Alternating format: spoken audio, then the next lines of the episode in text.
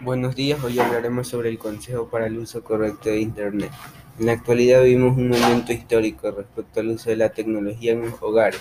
Por un lado están niños y jóvenes expertos en el tema, que manejan y administran sus anchas el PC de la casa.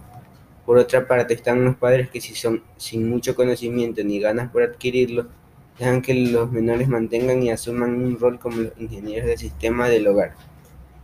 No obstante, este escenario es ideal para grandes riesgos en materia de seguridad.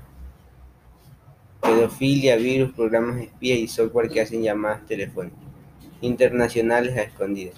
Son algunos de los peligros a los que se enfrenta un hogar que no cuenta con normas claras del uso correcto y responsable de la tecnología.